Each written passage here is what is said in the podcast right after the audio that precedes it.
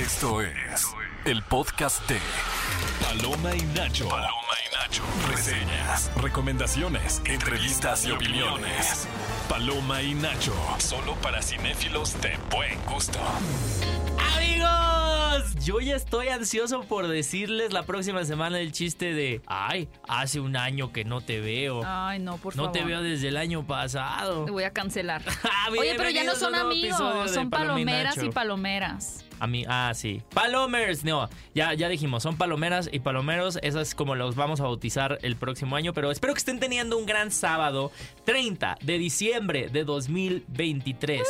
Mañana es el último día del año. Todavía tienen aproximadamente menos de 48 horas para cumplir sus propósitos del 2023. Gracias, mi querido Bully, por abrir este bonito programa de Paloma y Nacho. Mi nombre es Gaby Mesa, Gaby Iba- Mesa con Z para los amigos.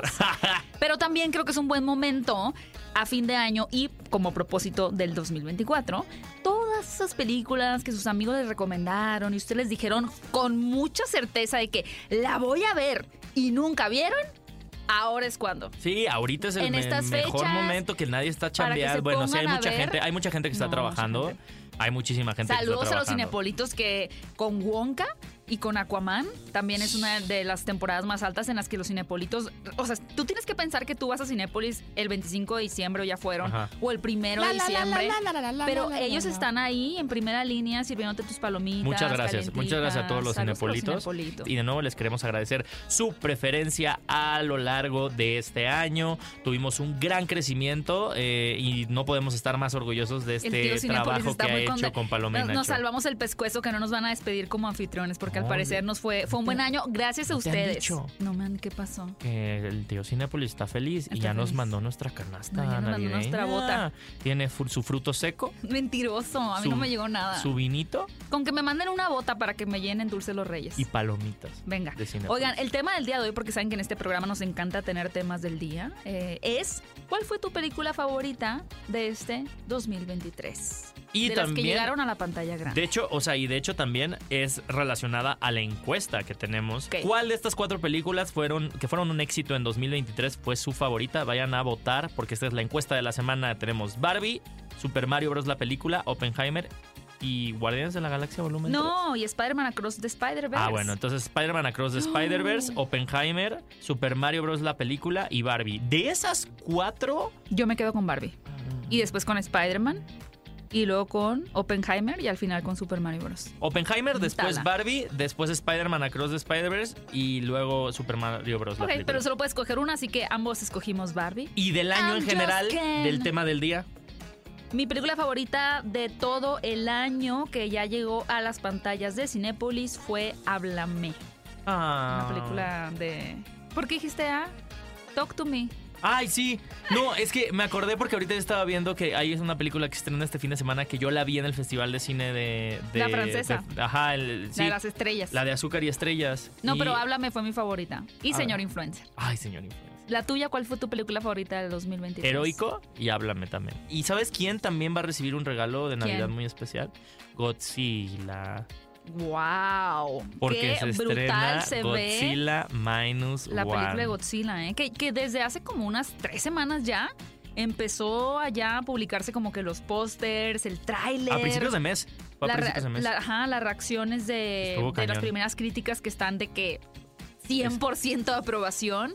Estamos muy emocionados de que llegue esta película épica a las salas de Cinepolis. Les vamos a contar un poquito más en este programa de, de, pues, de qué podemos esperar de ella. Y también llegan películas como Golgana y a propósito de esta película, pues entrevisté a Taika Waititi y a Michael Fassbender. ¡Wow! Eh, acerca de esta con broche de oro el año. Película que eh, ya verán una sorpresita que hay ahí en la entrevista muy linda, pero ustedes no se la pueden perder, así que no se despeguen de este programa. Y como ya mañana es el último día del año, claro que sí, vamos a escuchar esta canción de Mecano un Sí. año más. Esto es Paloma y Nacho, no se vayan que regresamos con mucho más. Estás escuchando el podcast de Paloma y Nacho.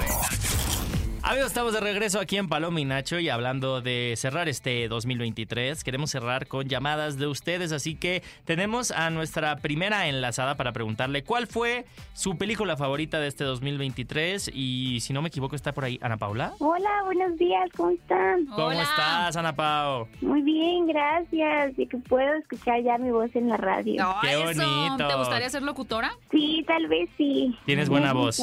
Tienes una voz muy bonita. Gracias. ¿Nos das trabajo cuando seas locutora Por y ya nadie nos quiera? Sí. ¿Te, te acuerdas Sí. de nosotros y nos das trabajo, por favor? Sí, claro que sí. Oye, y te queríamos preguntar cuál fue tu película favorita de este 2023. Yo creo que fue Barbie. ¡Eh! Eh, Eso. te unes a nuestro club.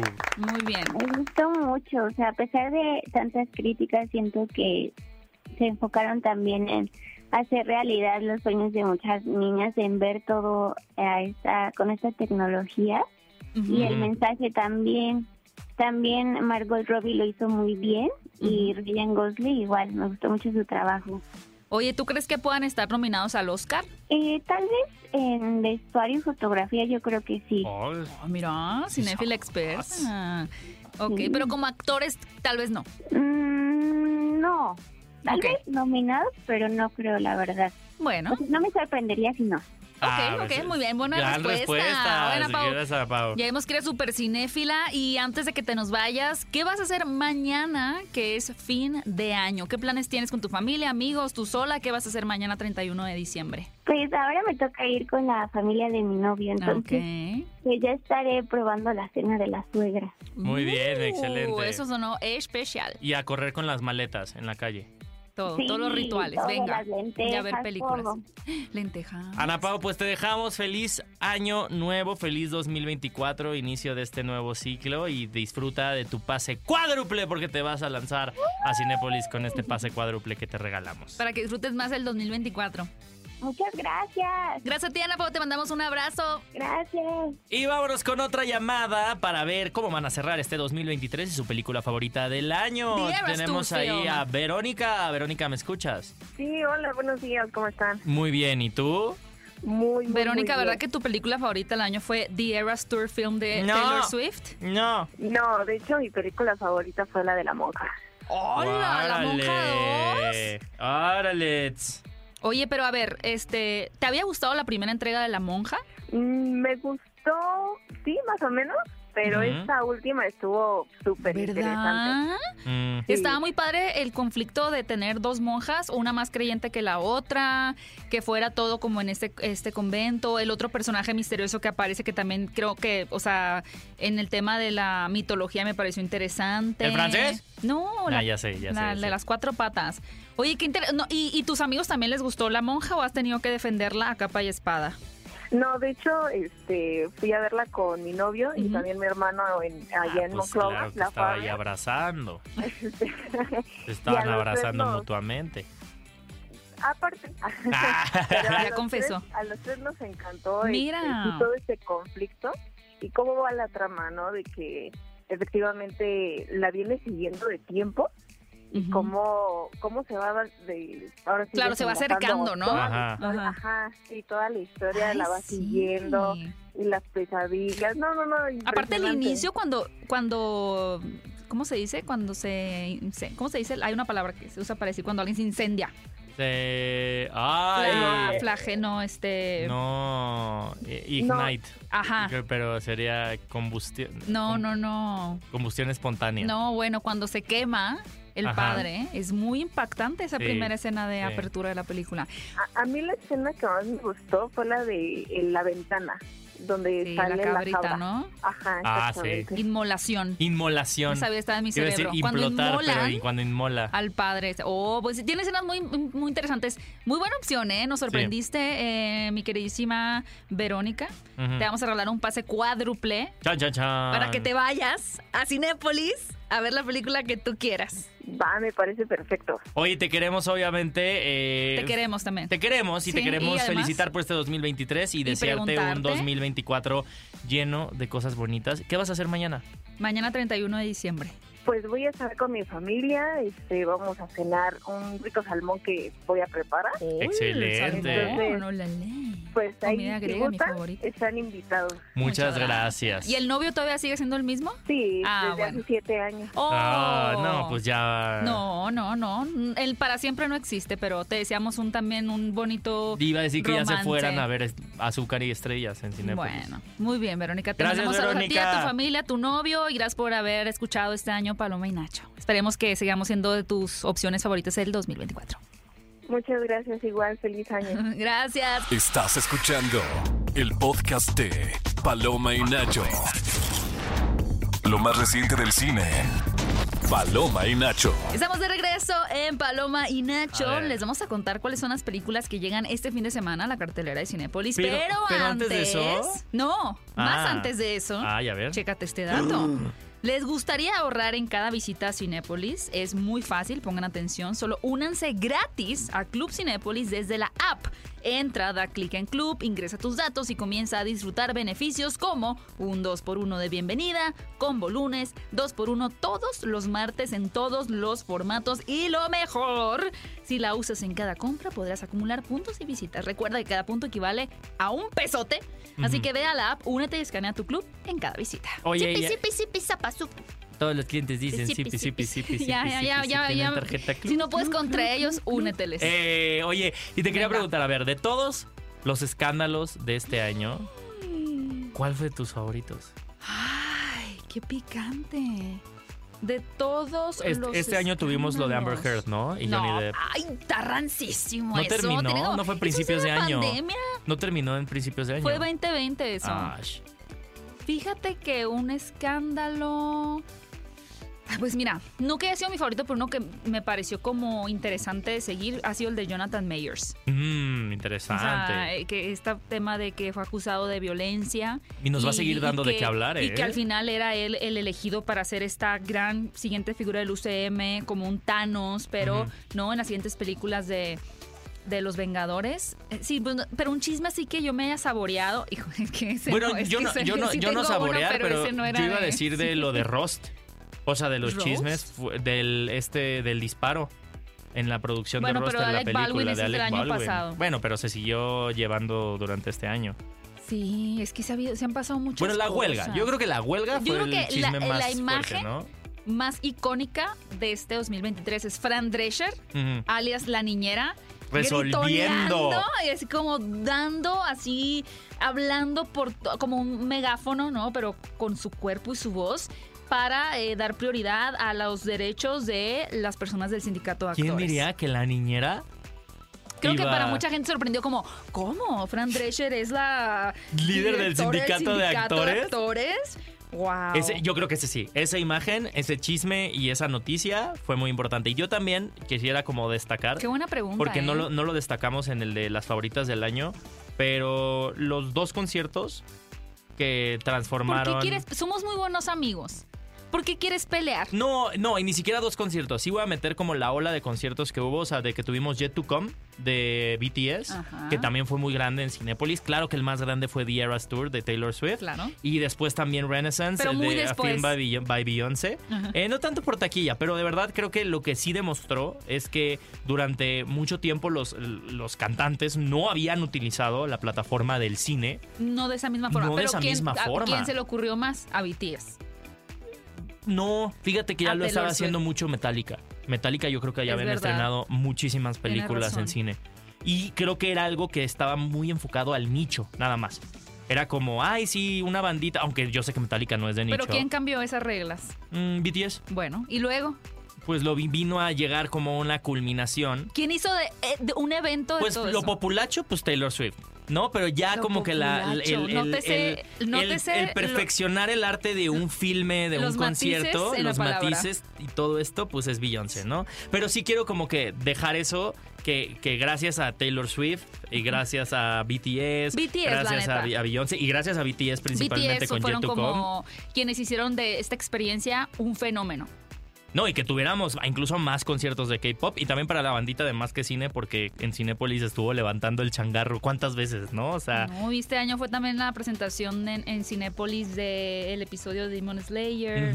Pasaron cosas bien bonitas cinematográficamente, habrán, habrán que cambian la industria del cine, ¿no? Y también tuvimos grandes películas mexicanas, así que pues Uf, nada más queríamos buenísimas. tomarnos este momento para honrar esos acontecimientos que están fuera de la esfera de Hollywood, pero que así como el cine mexicano, así como los conciertos y los artistas internacionales de música, nos dieron grandes experiencias en el cine que no necesariamente eran una película. Me encanta, mi querido Uli. Y ahora sí, vámonos con las películas porque tenemos más adelante una entrevista que tú tuviste la oportunidad de hacer con Taika Waititi, el director de la película de Golgana, y su protagonista que es Michael Fassbender. Así Sí. que tú ya viste esta película hace rato ya para poder hacer esta entrevista. Cuéntanos de qué trata y ya por está qué en debemos salas. ir a verla. ya está en salas esta película que precisamente eh, lleva el- la historia, nos trae la historia de este eh, equipo de fútbol que ahorita estoy justo viendo. Ah, de Samoa Americana. Que en un momento. En la historia, Americana. Samoa Americana, que no se confunda con Samoa. No, no, porque no. hasta en la película hacen un chiste de eso. De que sí, nuestros vecinos, nuestros amigos de Samoa, y son súper rivales, ¿no? Y se odian, ¿no? Es Pero es cuando estudias geografía en la primaria, que es como Samoa, Samoa americana, es como no los confundas. Samoa Americana sufrió la peor derrota en la historia de los mundiales al perder 31 a 0. Y luego te plantan esta historia que años después seguían siendo igual de malos, ¿no? Para esto, eh, un equipo en, en la FIFA, Ajá. en la Federación más bien de fútbol, mandan a un entrenador británico a entrenar al equipo. Porque decían, es que por lo menos tiene que meter un gol. Existe un documental de esta película en la cual Taika se basa con ciertos Libremente. cabos sueltos, o sea, porque él mismo... Libertades creativas. Libertades creativas porque él mismo se mete como un padre eh, de Samoa Americana a la película. Pero lo que sí hay que destacar, además de la actuación de Michael Fassbender, que nunca había hecho una comedia, es su primera comedia. Y eso, y eso está muy divertido porque sí agarra un tono muy único y es una comedia para toda la familia, también cabe mencionar. Y, y no es para solamente para los amantes de fútbol. Toma una historia muy linda al agarrar también actores de esas regiones, o sea que verdaderamente sí representan a, desde actores hawaianos, actores de misma Samoa americana, y traer la historia de este equipo con una historia incluso ahí que a mí me gustó mucho de un, una jugadora trans que Ah, la sí. pude entrevistar y que precisamente esta eh, Yawa Seula, em, Ella es de Samoa americana. ella es de Samoa Americana, Oh, wow. ella hizo su transición, o sea, ella es trans, pero en Samoa Americana se les conoce como fafafine, como nosotros conocemos aquí a les mushes en el sur de México, a este tercer género, allá se llaman fafafine.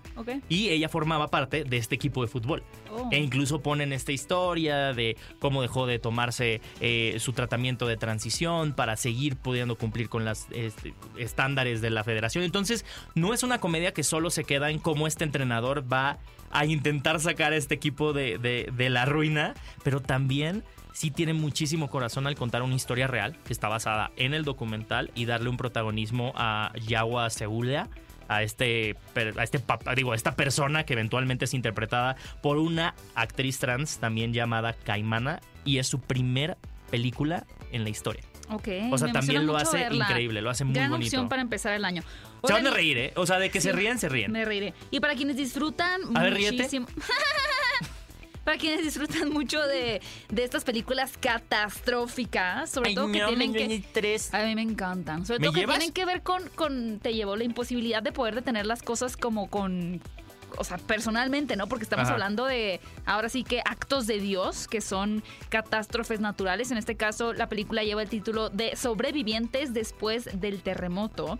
Y aquí vamos a ir a la ciudad de Seúl, una ciudad que en Corea que ha quedado devastada por un desastre. Y los únicos supervivientes de un edificio dentro de esta ciudad van a tratar de, obviamente, eh, entender entre ellos la mejor manera de salir vivos de ese lugar, ¿no? Evidentemente nosotros en la Ciudad de México que hemos tenido experiencias fuertes como estas, seguramente va a haber una conexión más directa ante la angustia, la desesperación, la ansiedad que se siente estar en una situación como esta y sabemos que los surcoreanos son unos masters, unos maestros de cómo traer esta tensión a, su narrativa, ¿no? Entonces, si quieren tensar los músculos un rato para agarrar un poquito de adrenalina para este 2024. No se pierdan sobrevivientes después del terremoto. Y también tenemos en cartelera Familia Nacional, esta película que, en cuyo elenco está Jesús Zavala. Me impresioné de, de ver allá a, mi, querido Jesús Zavala. Y yo creo que esta película va muy por la línea de las películas de Luis Estrada. Un ¿No poco, sientes? Sí, sí, totalmente. Sí, como que este pueblo. Porque aparte el tráiler, bueno, lo que nosotros también tenemos de información Deja de la película misterio. es muy misteriosa. O sea, no sabemos en realidad hacia dónde va, pero tiene como esta sátira del México. de la, la figura del narco. Ajá.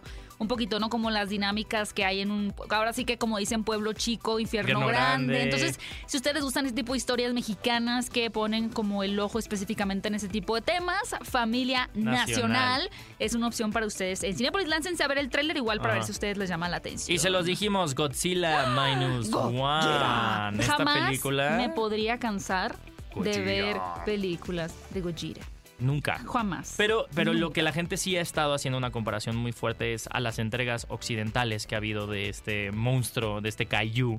En, en- De en origen japonés. ¿no? O sea, que todos sabemos que la, la historia de Godzilla surge a partir de la Segunda Guerra Mundial, el miedo a, las armas nucle- nucleares y qué pasaría si al final la radiación muta a una lagartija y la vuelve A una mariposa, a, un- a en una otra. mariposa la hace motra y la hace todos estos monstruos que, que le hemos visto en, en sus versiones occidentales, pero ahora llega Godzilla Minus One, una versión que es completamente producida en, en Japón y al parecer ha dado muchísimo de qué hablar, ¿no? Ha tenido muy buena recepción. Las imágenes se ven épicamente, o sea, Dicen monstruosamente épicas. O sea, y- y, justo, ¿no? Como que al final, digo, yo he disfrutado mucho las versiones occidentales de algunas más que otras de Godzilla, pero poder tener el ADN de- del origen de este personaje, Gojira. realmente como cómo lo, lo perciben, cómo lo sufren, cómo se enfrentan a él desde el escenario asiático, es brutal. Además, Sí. estamos hablando de una película con maravillosos efectos especiales, con una historia intensa también. Así que si ustedes son fans de Godzilla y sienten que todavía no llega esa película que les muestre realmente ese Godzilla que querían ver, esta puede ser la película que están esperando. Así que no se pierdan en la pantalla más grande de Cinépolis que encuentren Godzilla Minus One. Y también llega la versión live action de Ratatouille. No, no es cierto. Esta, esta película que se llama Azúcar y Estrellas es que me dio mucha risa porque eh, está basada en un libro autobiográfico que se llama Un rêve d'enfant étoile. Pero me acordé del... La. Pero esta película tuve oportunidad de verla eh, cuando estuvo en el Festival de Cine Francés. Y qué belleza, qué gozada. Es una película igual, creo que para toda la familia, que les va a dejar un sentimiento muy lindo de superación. Yo creo que es una gran película para ver en estas vísperas de Año Nuevo. Porque precisamente trata la historia, de, basada en la historia real de Yazid me eh, de esas. Rahen, que se volvió uno de los chefs franceses más aclamados del mundo Más VIP. reposteros. Eh, pero aquí estamos viéndolo desde su, desde su etapa en un orfanato. Eh, también entendemos Muy Coco la- Chanel el eh, asunto, entende- ¿eh? Ajá, entendemos las razones por las cuales está en ese orfanato. O sea, su- no, es, no es que sea un huérfano, sino que su mamá está viva, pero no puede Cuidar de él. cuidar de él. Cómo la figura de la mamá permanece en todos los momentos más tensos de la vida de este aprendiz de, de chef, ¿no? Y, y cómo a veces, por más que queramos superar un evento doloroso, cuando nos empieza a ir bien, hay algo de esa historia que nos regresa y nos dice, es que no, tu vida es una tragedia y te ha pasado esto, entonces no te puede ir bien. Porque me siento tan identificada con lo que estás diciendo. Yo me hiper eh, identifiqué con esta Voy a- película. ya me voy, ya me voy. Ya con voy a ver la película. actuaciones hermosas, de verdad. Y yo creo que a nivel de la cinematografía a mí me fascinó que los momentos en los que él visiona, o sea, para mí son los momentos más destacados de la película, los momentos en, las que, en los que él visiona un platillo o un postre y vemos su proceso de realización. Wow. Vayan con hambre. No, pues, pero pidan cosas en Cinépolis. Por eso, vayan con hambrita. Pídase su crepa. Pídase su crepa y póngase a disfrutar de azúcar y Su estrellas. bebida especial de mis pastelitos. Ya último día. Perfecto. Oigan, pues les queremos obviamente eh, invitar a que vayan a nuestro podcast, que nos dejen una bonita calificación, porque siempre las estrellas nos, nos así como azúcar y estrellas, siempre las estrellas nos, nos aportan mucho. Y gracias por acompañarnos en este año. También no se despeguen porque todavía continuamos con Paloma y Nacho y vamos a escuchar en un ratito más la entrevista que tengo con Taika Waititi y Michael Fassbender. Estás escuchando el podcast de Paloma y Nacho. De la pantalla grande a tu radio. La entrevista en Paloma y Nacho.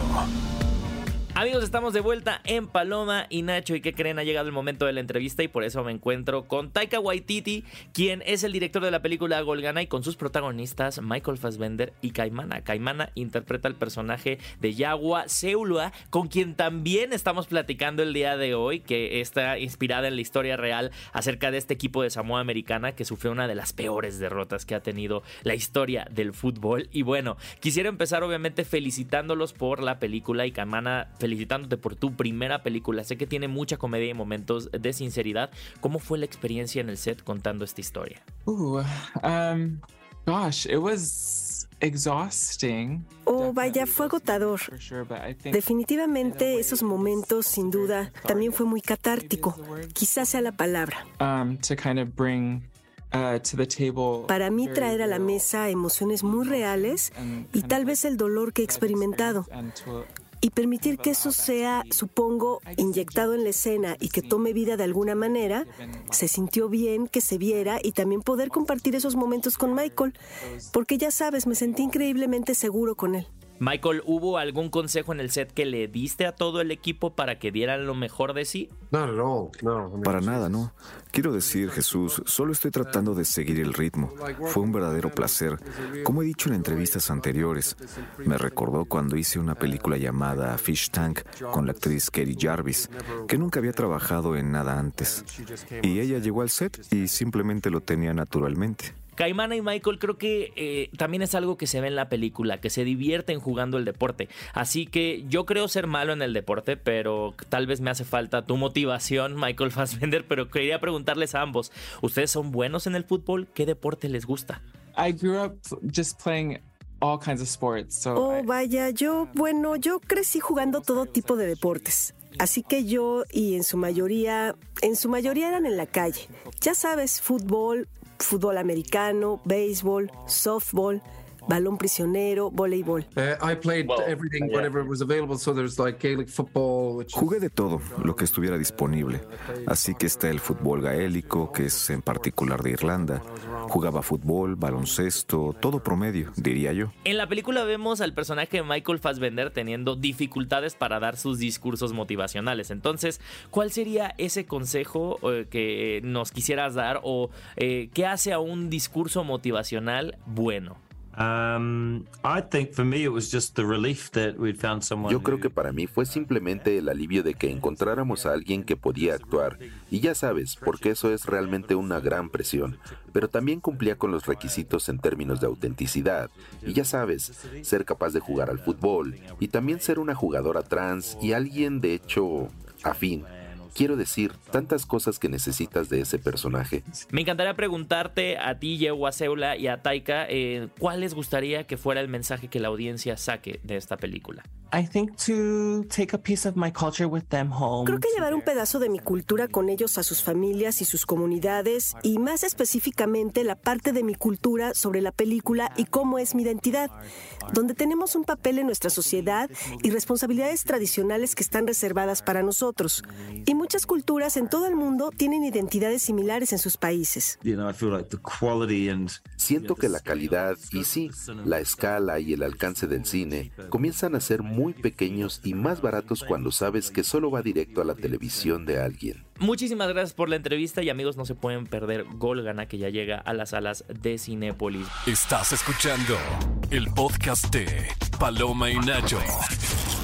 Amigos, queremos invitarlos a probar el nuevo frappé que Cinépolis y mis pastelitos hicieron para todos nosotros. Se trata de una bebida dulcemente especial, colorida y refrescante, que estará disponible en los Cinépolis y Coffee Tree del país hasta mañana 31 de diciembre, o sea, hoy 30 y mañana domingo 31 de diciembre, último día. Así que no duden en probarlo, vaya por el suyo. Y cinéfilos, así llegamos, eh, palomeros y palomeras, al Sí. último programa de Paloma y Nacho del año. Estamos bien felices porque gracias a su apoyo, a su preferencia, eh, nos posicionamos todo el año dentro de, bueno, casi siempre constan- con constancia dentro del top 10 de los Oye, podcasts de cine más 40, escuchados. sí. Y además eh, estamos muy felices porque cada vez que hemos estado mi querido Bully y yo juntos en diferentes eventos o en el cine, pues más personas se nos han acercado a preguntarnos si somos los de Paloma. Paloma y Nacho. Nacho. Y recuerden que somos las voces que están en Cinépolis cuando Ujú. usted va a disfrutar su función o que aparecemos antes de que comience también ahí con nuestra querida Karen también. Sí. Y les queremos agradecer muchísimo esto, desearles un muy feliz 2024. Sí. Sabemos que a veces las cosas no salen como esperábamos, pero usualmente eh, son de esas lecciones fuertes de donde crecemos más, tenemos mayores aprendizajes y sobre todo que nos recuerdan y se ponen a pensar que hay cosas que nos pueden haber pasado que fueron muy fuertes, pero nos demuestran al mismo tiempo lo fuertes que somos porque las sobrevivimos. Soy Y- más y- y consecuencia de crecimos. mis fracasos Sí. que de mis triunfos. Y eso es. Totalmente. Les deseamos con eso un muy feliz 2024, lleno de cine también, de bonitas historias, de mucho amor y que cuenten con nosotros para el siguiente año porque seguiremos aquí eh, platicándoles de los estrenos, del chismecito cinéfilo, acompañándolos semana tras semana con las- los títulos más importantes que llegan a las salas de cine, dándoles recomendaciones, entrevistas y muchísimo más. Muchísimas gracias por su preferencia este 2023. Nos vemos en 2024. Esto fue Paloma y Nacho. Esto fue el podcast de Paloma y Nacho. Paloma y Nacho. Reseñas, recomendaciones, entrevistas y opiniones. Paloma y Nacho. Solo para cinéfilos de buen gusto. Escúchanos en vivo todos los sábados a las 10 de la mañana en Exa FM 104.9.